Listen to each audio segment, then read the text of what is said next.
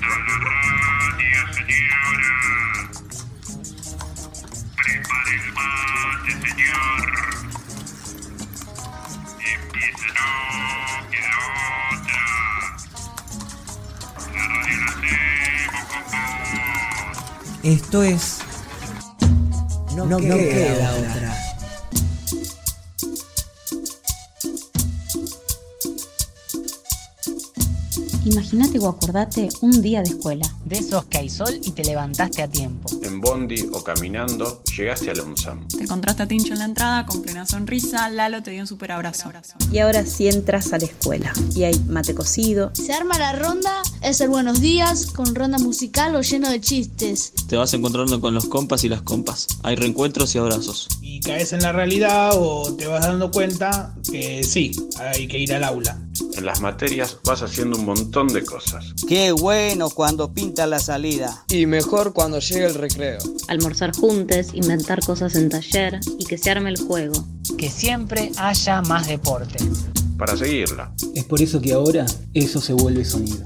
Nos encontramos por la música, las palabras, las anécdotas, los susurros, las voces. Acá por la radio. Y poniendo la voz, nos podemos ver.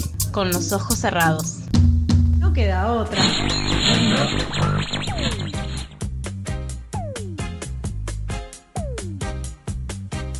Hola Ceci, feliz miércoles. Hoy otra vez con este tiempito loco arrancamos nuestro miércoles. Hoy nos escuchan a nosotras, pero ya mañana si viene un jueves con Emi, con Lucas, un viernes con, con los Luises, así que de alguna manera en la mitad de la semana va cambiando la rutina de No Queda Otra y de, de esa forma nos vamos acompañando.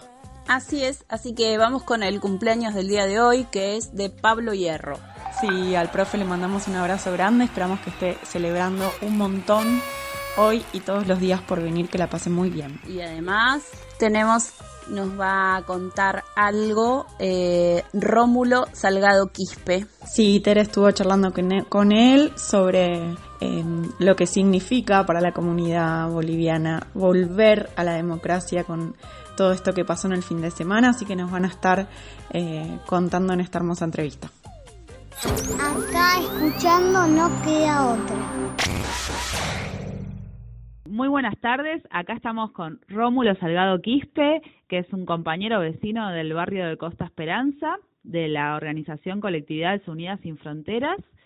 Él es de origen boliviano, de la ciudad de La Paz, y bueno, nos va a comentar un poco cómo anda todo, cómo anda todo Rómulo.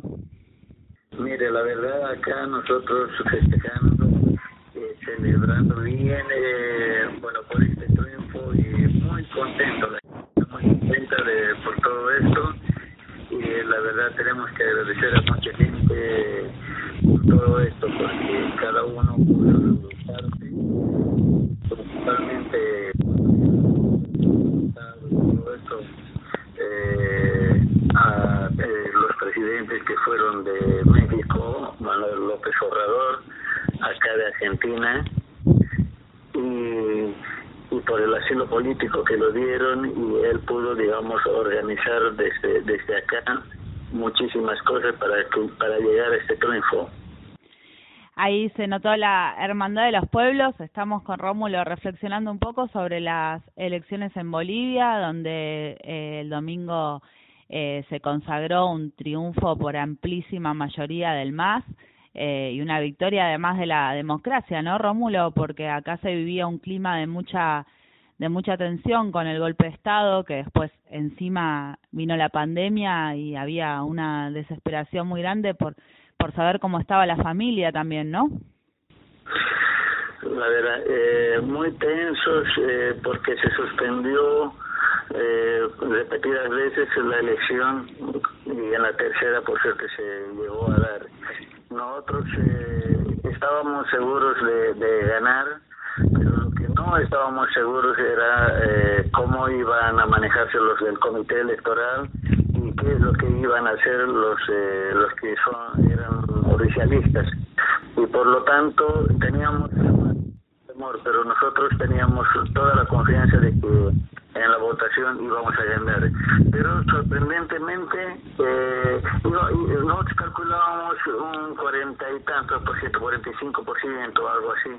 Pero por suerte, qué sé yo, la gente fue muy consciente también, la gente muy, muy consciente, la verdad, de todo lo que estaba pasando y quedamos sorprendidos con el 52, casi 53%. Y acá, como viste a la comunidad boliviana en Argentina, ¿se acercaron a las urnas a votar eh, a los comicios o, eh, o cómo, cómo viste la actitud de la, de, de la comunidad acá?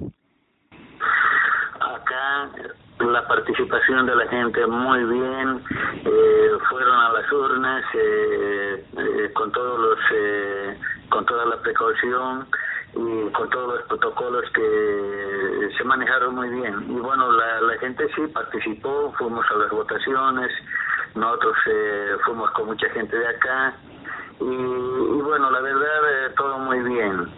Pero eh, lo, lo más importante de, de todo esto es el, el resultado. Fue muy bueno, muy bueno. No había forma de hacer fraude con, con semejante afano, ¿no, Rómulo?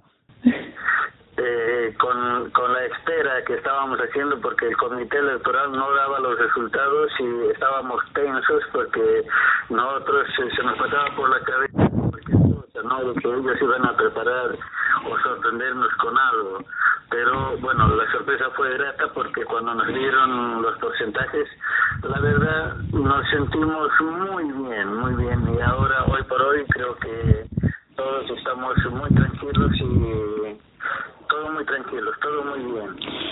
Bueno, acá Rómulo, con, su organización de las Colectividades Unidas Sin Fronteras, eh, rescatan y, y, digamos, un poco la cultura de, de Bolivia, la siguen transmitiendo de generación a generación y también de, de otras identidades, ¿no? Eh, y esta elección fue una batalla cultural también muy grande, ¿no? Porque venían con un desprecio muy grande a la huipala, que que bueno, que es una, un símbolo muy sagrado de, de todas las comunidades eh, andinas y aparte en el marco de un golpe de Estado, ¿no? Como eh, en ese sentido, ¿cómo, ¿cómo lo viven ahora de poder volver a izar la huipala ahí en, en, el centro de La Paz y, y en, en cada rincón con sabiendo que, que ganaron, ¿no? Bueno, eh, en este gobierno, cuando en el golpe de Estado, lo primero que hicieron es quemar la huipala. Es un símbolo por mucha gente, eh, por poblaciones enteras, y yo creo que es, eh, este, este es un triunfo latinoamericano y por lo tanto nosotros estamos conformes con la gente que está acá, la de Argentina, que de diferentes países, también están muy contentos y festejan conjuntamente con nosotros todo este triunfo, la verdad. Eh, ojalá se fuera dando de esta manera en, en diferentes países latinos que son nuestros vecinos y, esperamos que poco a poco podamos recuperar y hacer una patria grande como, como nos lo merecemos. La huipala volver a flamear y triunfando. No Queda Otra, el programa de la escuela UNSAM. Buenas tardes, chiques. Quería pedir el tema Agua de los Piojos. Eh, me encanta desde muy chica y además como extraño tanto el agua, me gustaría escucharla. Un abrazo enorme. Agua, como te deseo, agua, te corriendo en el tiempo, agua, bailando en manos del sol. Agua, sal de mi canilla, quiero que me hagas cosquillas siempre, sonido sonriente, dame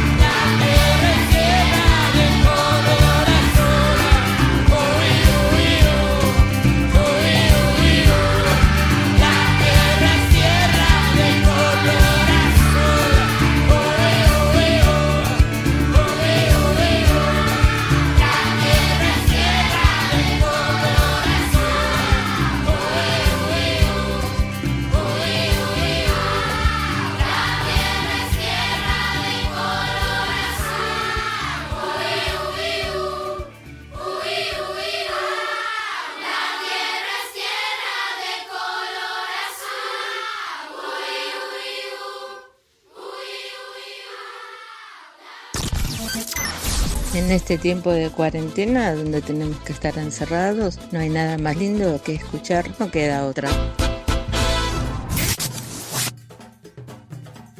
Eh, tenemos también la columna Abriendo Caminos con las familias de Primero. Se hacen presente con sus voces y de paso nos vamos conociendo.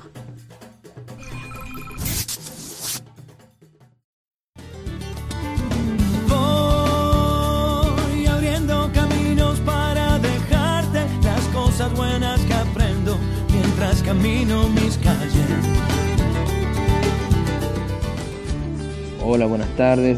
Mi nombre es David Convert. El barrio es Lanzón y José Lón Suárez.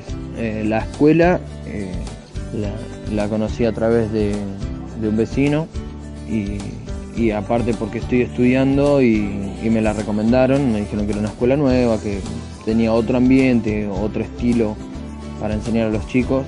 Y me pareció interesante investigar a ver qué tal era. Y por ahora la verdad que que es muy bueno el, trato de los profesores, todo. Bueno.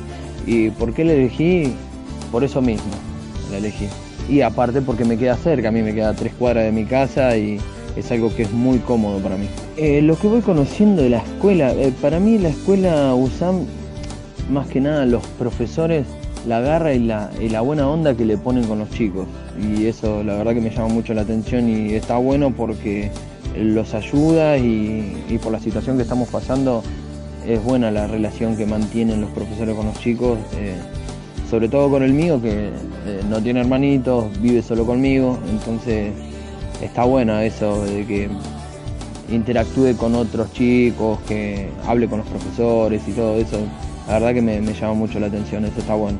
Bueno, mi mensaje de aliento eh, es que esto en algún momento va a terminar y si nos cuidamos todos, eh, todo va a salir bien y bueno, nada, darle para adelante. No, no tengo más que decir que eso porque en realidad no sabemos cómo está la situación y entonces ahí hay que ponerle garra, hay que ponerle buena onda y cuidarse mucho.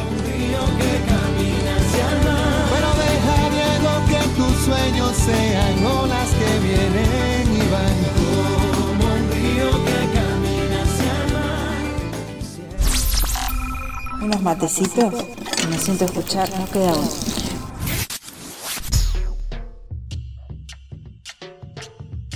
Vamos a escuchar la segunda parte de la entrevista.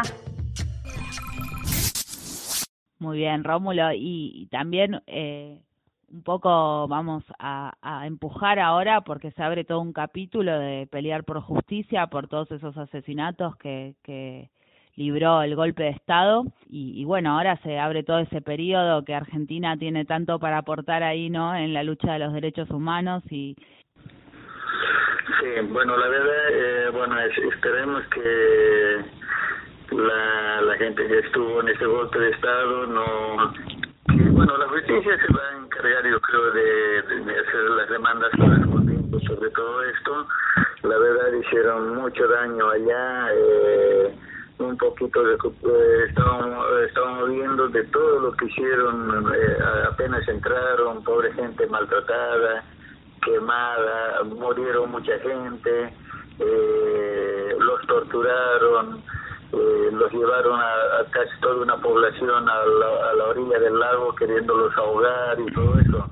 Eh, estamos conscientes de todo lo que hicieron y, y, bueno, todo eso se tiene que transmitir con la justicia y, y bueno, ellos que vayan viendo. Nosotros por desde ya queremos eh, queremos que sea justo digamos eh, eh, digamos bueno como hicieron la justicia que se encargue un poquito sobre eso queremos queremos que sea que sea justicia también. Y contanos un poco Rómulo qué hace las colectividades unidas sin fronteras acá en Costa Esperanza. Bueno eh, a pesar de la pandemia eh, Rosa estuvo muy con ellas y estuvieron trabajando haciendo bordados, haciendo algunas cosas pequeñas. Yo por mi lado fui a enseñar algunos talleres también, todo lo que es eh, eh, sobre lo textil, sobre la costura y todo eso. Estuvimos trabajando de igual acá en el barrio. Ahí Rómulo es un gran sastre, eh, ahí estuvieron yendo a lo de Diego Duarte, ¿no? Al Centro Cultural Diego Duarte. Sí, sí, estoy yendo ahí. En la semana estoy yendo un par de veces, o mínimo una vez, para irles enseñando. Por suerte tengo yo la experiencia del trabajo textil y conozco conozco en forma total eh, en ese en ese gremio. Entonces por lo tanto las, eh, las personas que están bueno por suerte tienen eh, tienen el interés de querer superarse y, y, la verdad me siento muy contento con ellos y cómodo a la vez. Y bueno y ahora a volver también con con Evo Morales no a, a, a Bolivia. Bueno, yo creo que en unos días más eh, él ya, se va a ir para allá. Eh, primeramente que arreglen todo, este, un poquito, yo creo que tendría que esperar uno o dos días más y, y bueno, sí, tiene que ir allá, lo van a recibir con los brazos abiertos, la verdad, es una persona que hizo mucho allá, se debe a él todo esto, este triunfo y y esta organización ¿no? que es el MAS la verdad que es uno eh, teniendo un poquito en la historia es nuestro tercer mejor presidente que tenemos en, en Bolivia porque el primero fue eh, Germán Buch tal vez en, en, en algún momento era el MNE Víctor Paz Tensoro y el tercero que sería Evo Morales Ayman. Son los únicos que sobresalen en una historia nuestra. Es eh, una lucha ahí también conseguir después de tantos años, ¿no? Un, presidente aymara, ¿no? es un presidente que la verdad representó mucho a la clase indígena, a todas las poblaciones, a todos los rincones de nuestro país, porque todos los presidentes, bueno, en la generalidad de los presidentes eh, solo veían la ciudad y bueno, eh, prácticamente no el, el voto el, no valía mucho de la de los ciudadanos porque más hacían los arreglos electorales en la Cámara, que es en el Comité Electoral, y presionado y organizado por Estados Unidos. Así que, por lo tanto, eh, hoy se vio de que con la contundencia de todos los votos y todo eso, sorprendentemente ganamos con el 52.9. O sea, muy difícil de querer. Eh, simular cualquier otra cosa. Así que por lo tanto ya está más claro que la población ganó, ganamos, ganamos mucha mucha gente y así que muy contento por todo eso.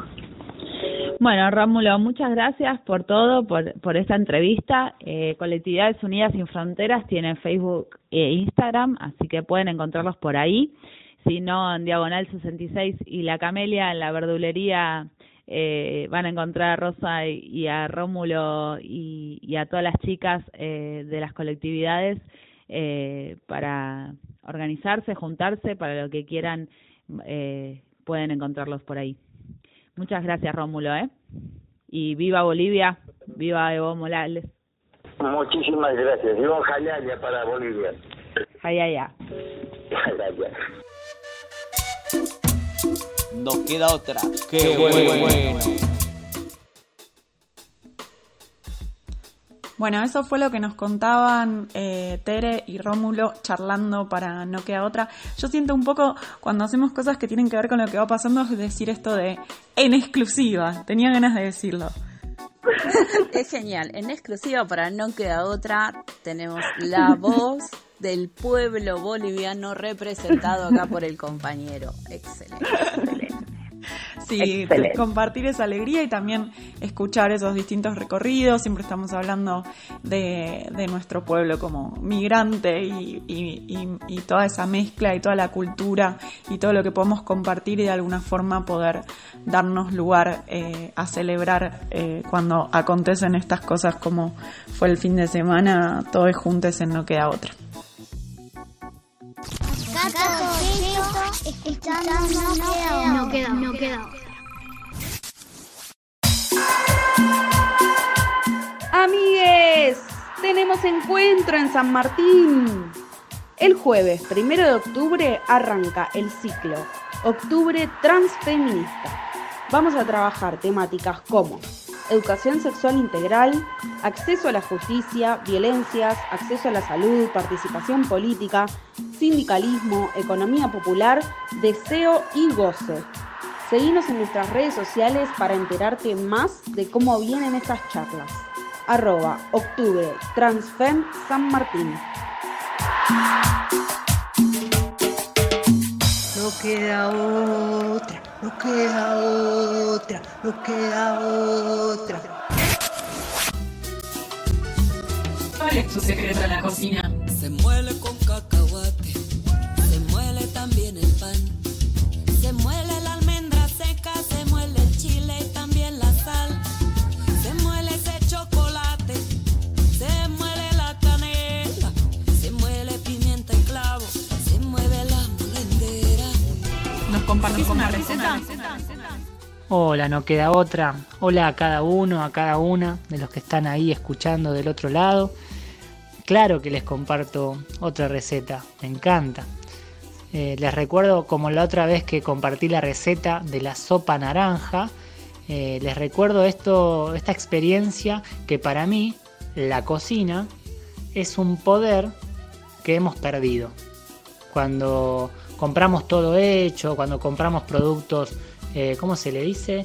Creo que es ultra procesado. Es como que perdemos el poder que le damos a los alimentos cuando los cocinamos con nuestras propias manos. Y con el menor, menor recorrido de producción eh, posible. Vamos con las galletas entonces de banana y avena. Es muy sencillo, necesitamos mm, bananas de mientras más maduras mejor, es decir, cuando se ponen negritas, antes de tirarlas, ¿cómo las vas a tirar? Hacete unas galletas. Bananas pueden ser tres o cuatro. Y después todo lo otro, la verdad que se aprende haciendo. Cantidades no hay, es a ojo. Pisás las bananas y le empezás a agregar avena, eso es lo más importante. Tiene tanto líquido, se va formando como algo tan líquido la banana pisada que le empezás a poner avena. Y bueno, ponerle azúcar también. Yo uso azúcar mascabo, puede ser cualquier azúcar, la azúcar blanca. Eh, es más saludable la, la azúcar mascabo, dicen. Entonces, eh, esas son las dos cosas esenciales. Avena, banana y le pones azúcar para endulzarlo más. ¿Tenés extracto o esencia de vainilla? Ponele una cuchara. Y después, ¿tenés coco? Mandale coco. ¿Tenés coco rallado? Entonces le pusiste. Eh, ¿Qué más?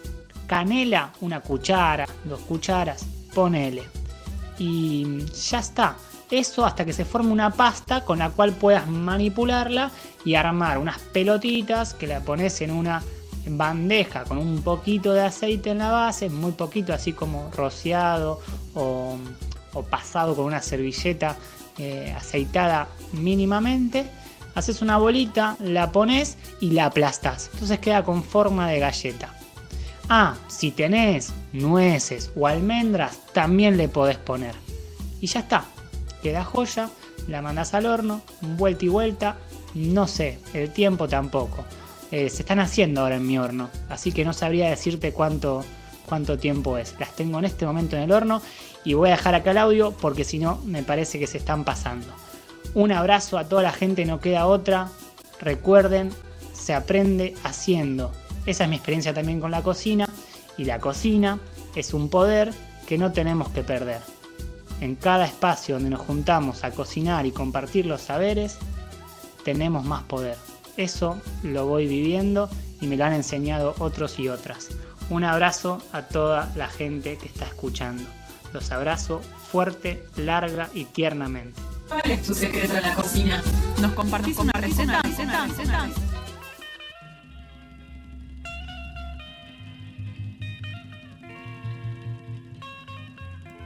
Bien, galletitas de banana y avena. Te sorprendo, las sé hacer. Vamos, pero ahí qué pasa, Mati te adelantó la receta. No, no, ¿Cómo no, no, no. No, no, no, no, no.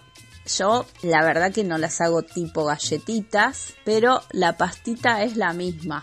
Así que yo las pongo en una planchita tipo buñuelitos. Ahí va. O rico. tipo panquequitos. Algo así, vuelta y vueltita. Y tienen un sabor tremendo.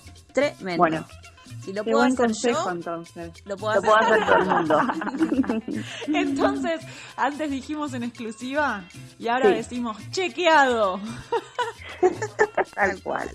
Así que con esto que está comprobado que funciona la receta saludable del día de hoy acá por nuestra compañera Nan que nos dice que sí, que Mati tira la posta. No, sí, sí, tal cual, es esa, es esa, muy, muy ricas, muy ricas y se hacen en dos segundos, así que muy buena. Bueno, Ceci, ya tenemos así el corazoncito lleno y la panza también con cosas dulces y muy lindas en este día. Sí, es como esto de pensar eh, la patria grande, pensar el alimento, pensar cómo las historias de la comida también nos hacen y de paso conocemos otras formas de cocinar y otras formas de galletita, que creo que galletita le decimos acá nada más. Pero Me parece que sí. Pero bueno, así, la galle- las galletitas que, que pueden ser de miles de formas y las vamos transformando. Y este programa que cambia todo el tiempo, porque mañana nos encontramos con los pibes. Así es, mañana se vienen con todos los priolos, con esa frescura que siempre nos traen y los Luises, así con fiesta, fiesta y mucha música. Así que, bueno, nosotras nos despedimos hasta mañana, pero nos van a volver a escuchar el día lunes. Dale, bueno, Nan, charlamos el lunes entonces, nos, contamos cómo vienen las cosas y le agradecemos a todos los que hacen el programa y a Rafa por el espacio. Así es, besito a todas y a todos. Adiós, adiós.